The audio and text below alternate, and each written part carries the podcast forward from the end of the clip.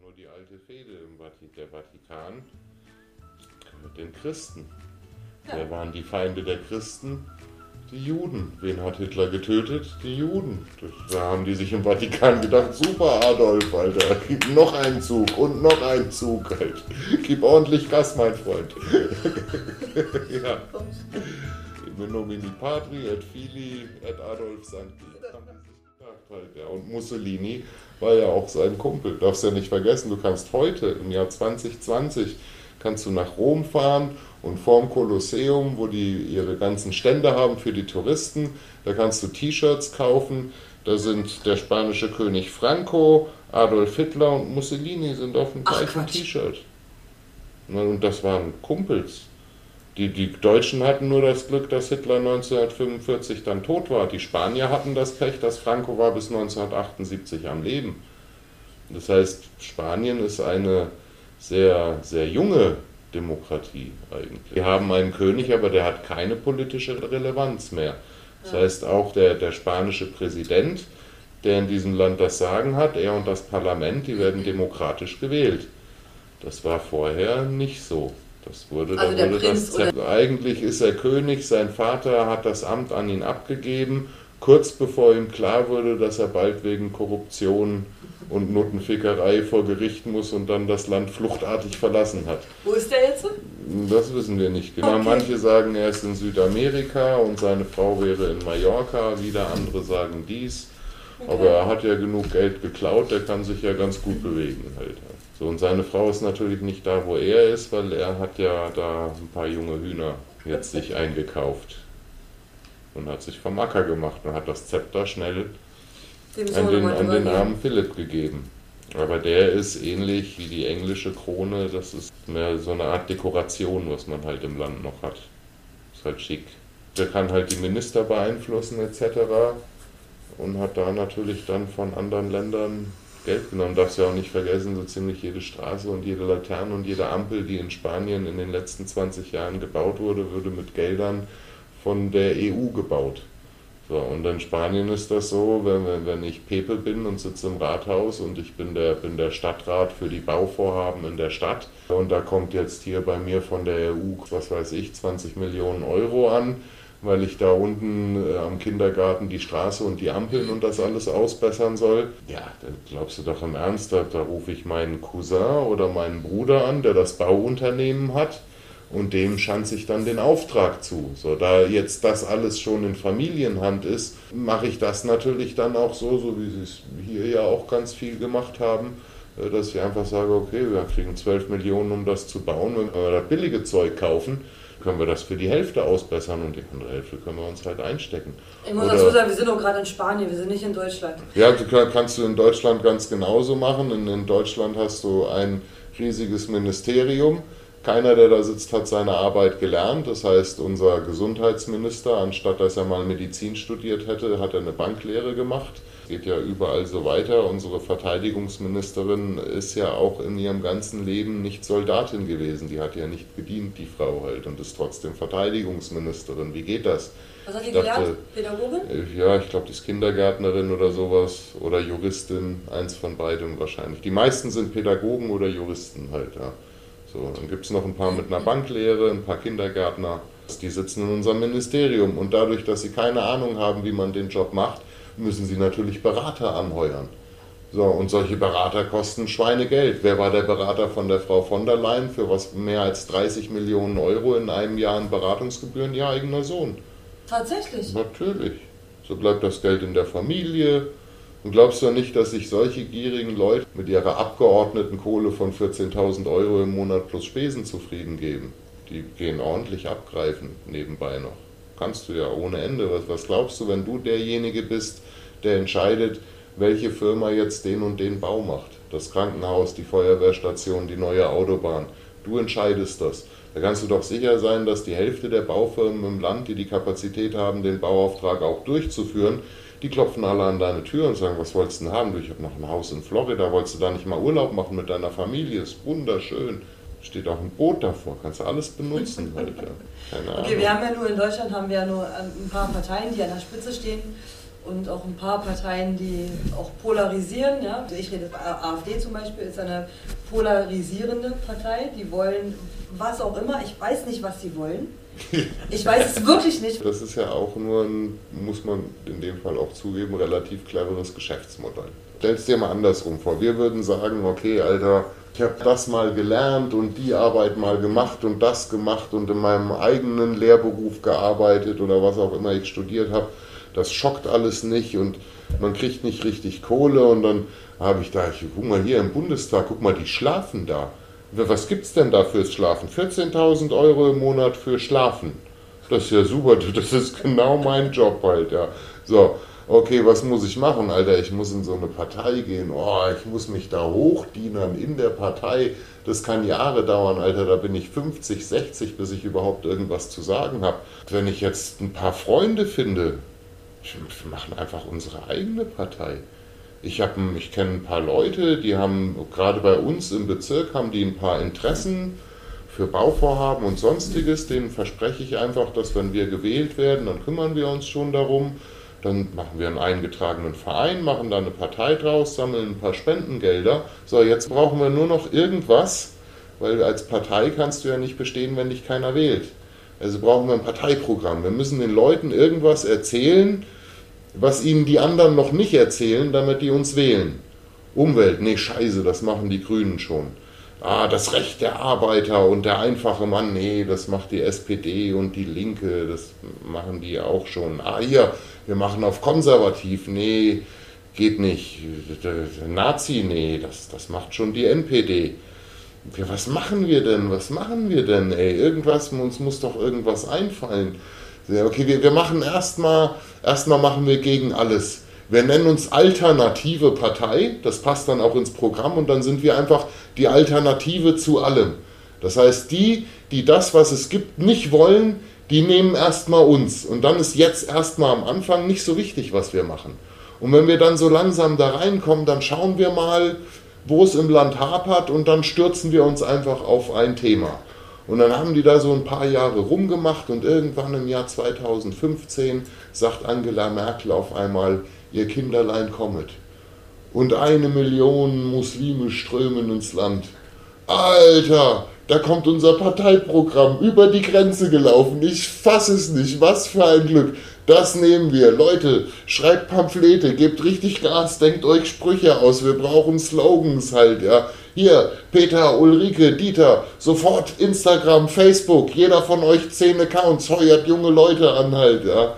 Ab die Post jetzt. Alter, durch Berlin laufen welche, die rufen Allahu Akbar in der U-Bahn, sofort filmen gehen halt. Filmen sie von hinten, dann sieht es aus, als wären es mehr. ja, saugeil halt, ja, unglaublich. Und dann hatten die auf einmal, hatten sie ihr Ding. Das ist wie eine Band, die aufs, ins Blaue hinein Lieder schreibt und auf einmal haben sie ihren Hit gefunden halt, ja. Ja, aber wäre es nicht schön, wenn es so ein One-Hit-Wonder wäre? Where? One-Hit-Wonder wäre? Das wäre... Brauchen die Deutschen eine alternative Partei? also ich glaube, die Deutschen haben sowieso jetzt schon viel zu viele Parteien. Mhm. ja. Das ist meine persönliche Meinung, aber wenn man, wenn man sich anschaut, wie andere Länder funktionieren, es darf auf keinen Fall so sein wie in Amerika, wo du nur zwei Parteien hast. Das ist totale Scheiße halt. In jeder Eisdiele hast du 300 Sorten Eiscreme, aber nur zwei Parteien. Das geht nicht. In Deutschland ist es umgekehrt halt, ja. So, hast nur vier Sorten Eiscreme, Vanille, Schoko, Erdbeere und Stracciatella, aber dafür hast du 50 Parteien. Es ist ja selbst, wenn gewählt wird, da werden irgendwie fast zehn Parteien aufgelistet, wo du die letzten vier Namen mit den 0,5 Prozent, die von der Piratenpartei. Biertrinkerpartei. Ja, ja, also, alles. und der Rest wird dann unter Sonstige zusammengefasst. Also in Deutschland, jeder, der eine andere Meinung hat, macht einen eingetragenen Verein und da wird dann irgendwann eine Partei draus halt. Ja. Das heißt, das sind viel zu viele. Es, es würde ja reichen, wenn du irgendwie sowas hast wie die CDU äh, für die Konservativen, äh, eine, eine SPD für die ganzen Arbeiter, dann irgendwas Liberales, was da in der Mitte steht und noch eine grüne Partei, da bist du doch eigentlich mit einem Vier-Parteien-System, wärst du doch eigentlich schon ganz gut ausgestattet. Ja, aber die AfD scheint ja auch Nerven zu treffen Also die haben ja auch in, in, Gegenden, wo niemand damit gerechnet hätte, dass auch nur ansatzweise diese Meinung vorherrscht, haben die ja Prozente geholt. In Sachsen-Anhalt ist äh, AfD unfassbar vorangeschritten ne, mit ihren Wahlergebnissen. Du kannst nicht verstehen. Du darfst nicht vergessen, dass sich in den letzten 20 Jahren hat sich ja auch unser unser Bildungssystem und das, das hat sich sehr verschlechtert. Und die AfD hat einfach ziemlich früh verstanden, dass es, wenn es um den Wählerfang geht, eigentlich nur zwei Arten von Wähler gibt. Die einen, die fragen ständig warum und die anderen, die rufen nur genau. So. Und auf die haben sie sich fokussiert. So, und, und die vierjährige Legislatur von Donald Trump, die hat bewiesen, dass die Genausager Stück für Stück in der Überzahl sind. Immer mehr, es gibt immer mehr Genausager und immer weniger Warum-Frager. Aufgrund fehlender so. Bildung oder aufgrund. Äh, ich, ich glaube, das liegt hauptsächlich an der Komplexität unserer Welt. Das heißt, die meisten Menschen können die Funktionalität und die Funktionsweise der Systeme, in denen wir auf dieser Welt nun mal leben, überhaupt nicht mehr erfassen. Und jemand, der da eine einfache Lösung bietet, wird da gern genommen. Also in, in Amerika war, war das sehr gut. Das heißt, der eine zum Beispiel würde sagen, um Amerika besser zu machen, müssten wir mit der Wirtschaft das und das, mit der Logistik das und das, im IT-Bereich das und das, im Sozialen die und die Verbesserungen und damit das alles ineinander greift, muss das auch alles sehr gut ausgerechnet sein, damit das nachher in unseren Haushalt passt und mit unserem Handelsdefizit vor allem nicht irgendwie konkurrieren wird nachher. Das versteht doch keiner mehr. Schon nach der Hälfte von dem, was ich gerade gesagt habe, würden die meisten Menschen einfach nicht mehr zuhören. Und wenn du dann dich hinstellst, anstatt zu erklären, wie du alles besser machen willst, stellst dich einfach nur hin und rufst, ich mache alles besser. Rufen die, genau, alles muss besser. Ja, genau, besser. Make America Great Again. So. Und das war der Slogan, der 2016 ja. 70 Millionen Amerikaner davon überzeugt hat, den wähle ich. Das mache ich einfach so. Und das ist eine Art von Populismus, den sich die AfD zu eigen gemacht hat. Und das Lustige bei der AfD ist ja, dass sie das unglaublich schlecht macht. Und das ist das große Glück, was, was die Deutschen da gerade haben, ist, dass die AfD das, was sie da tut, sagenhaft schlecht machen. Wenn die das, was sie da machen würden, gut machen würden, dann wäre das richtig gefährlich und dann würden die auch ganz schnell nicht nur irgendwie 10, 20 Prozent, die würden ganz schnell in Richtung 30, 40 Prozent gehen. Weißt du, dass, wenn du dir Populismus anguckst, ähm, dann ist, ist das Erste, was du brauchst, um sowas voranzutreiben, das, was die Amerikaner unter Donald Trump gemacht haben, das hat sich ja der liebe Donald nicht alleine ausgedacht. Da gibt es verschiedene Interessengemeinschaften, die haben auch eine Stahlindustrie und eine Ölindustrie etc. pp. Die haben bestimmte Interessen und für die ist ganz klar, wenn der Typ unser Präsident wird, dann wird der unsere Interessen vertreten. So. Da sind wir zum Beispiel auch wieder bei der Religion. Das heißt, ein, ein Großteil der Wähler von Donald Trump sind sehr religiöse Amerikaner. Und die wählen ihn deshalb, weil er ihnen verspricht, äh, Richter an den obersten Gerichtshof zu rufen, die Abtreibung und die Ehe von Homosexuellen verbieten werden in den meisten amerikanischen Staaten. Und das Ding ist aber, um diesen Populismus voranzutreiben, brauchst du immer ein Charismatiker. Das ist wie bei einer Rockband. Wenn der Sänger ein Lappen ist, wird nie was aus der Band halt. Ja. Aber wenn der Sänger ein Charismatiker ist, wird was draus. Kinofilm ist der Hauptdarsteller Mel Gibson oder, oder so oder Arnold Schwarzenegger, so ein Vollcharismatiker. Guck dir Arnold Schwarzenegger an. Der kann nicht mal reden. Der kann nicht mal reden, der ist ein Weltstar geworden, der war der Gouverneur ja. von Kalifornien, ja. der hat mit Kennedy geheiratet. Ja. Der redet, uh, uh, uh, aber hat ein unfassbares Charisma. Und damit hat er, hat er sein ganzes Leben gestartet. Und jetzt guck dir mal die, die AfD an.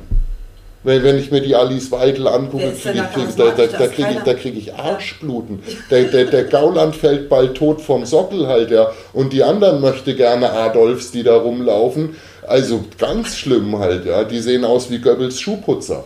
Das hätte er bestimmt nicht so gewollt. So, das heißt, hätte die AfD wirklich einen Charakterkopf da in der Partei, dann würde ich auch sagen, oh, die sind scheiße gefährlich, weil die fangen natürlich genau die verloren gegangenen Schafe ein, die sich irgendwie vom Staat und von der Gesellschaft ausgeschlossen fühlen.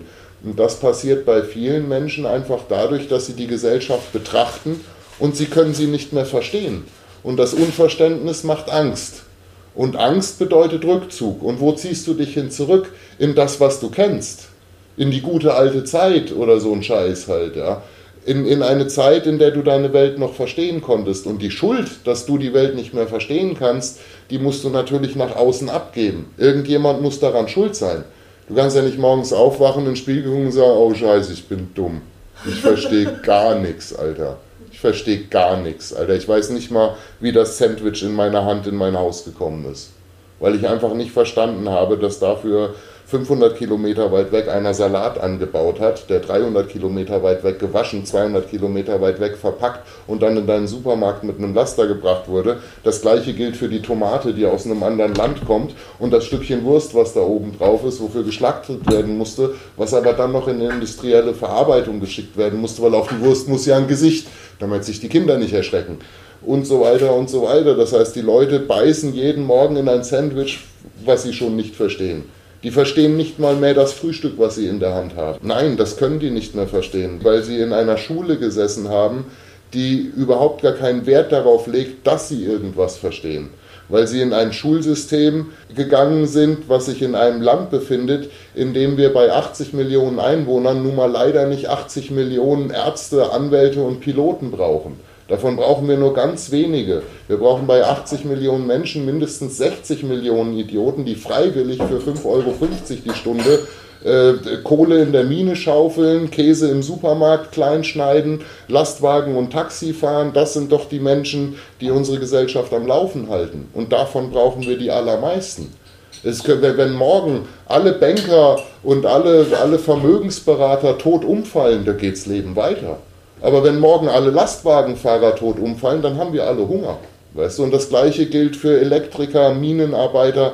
Die, die in der Gesellschaft am allerwenigsten bekommen, verbringen die allergrößte und wichtigste Leistung in diesem System. So, und das dürfen die nicht wissen.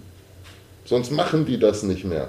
Also musst du von klein auf sie dämlich genug halten, dass sie irgendwann da stehen und sagen, Alter, acht Stunden Arbeit, 2000 Euro im Monat, Steuern, dies und das, ich komme klar, ich kann einmal im Jahr nach Malle fahren, ich habe Spaß.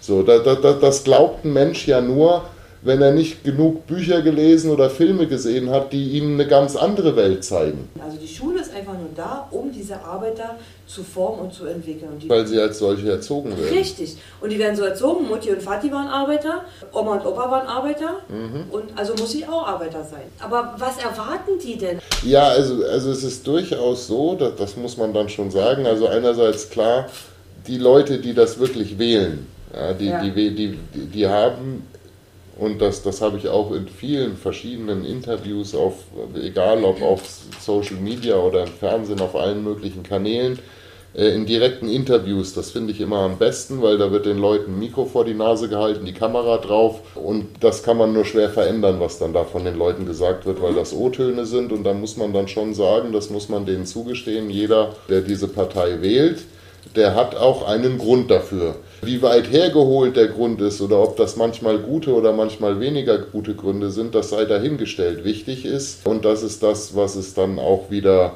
so bedenklich macht, ist, die haben alle einen Grund. Also das ist wirklich eine Partei, die wählt keiner aus Lust und Laune.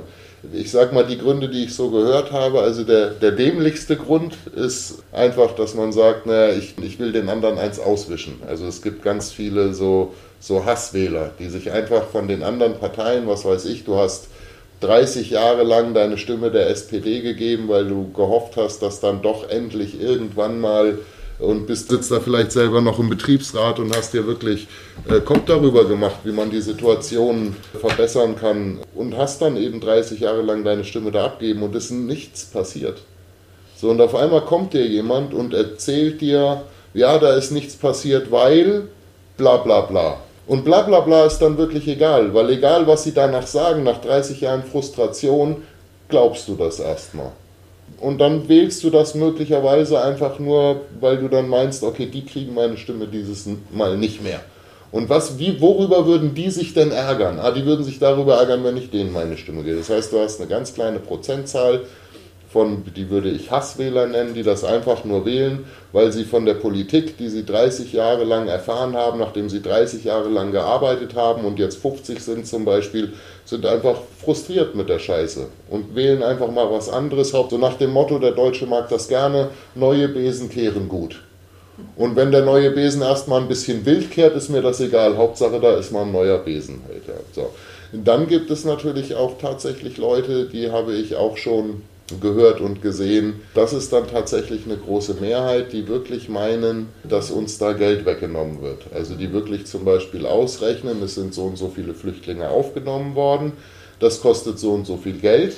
Und dann können sie natürlich, was auch völlig logisch ist, und dann kommt der nächste Gedanke, okay, aber unsere Rentner müssen Flaschen sammeln, weil man die Rente nicht um 1, 200 Euro erhöhen kann. Und diese 1, 200 Euro, die man ja den Rentnern geben könnte, weil für die ist ja angeblich kein Geld da, aber für die Flüchtlinge ist das Geld da.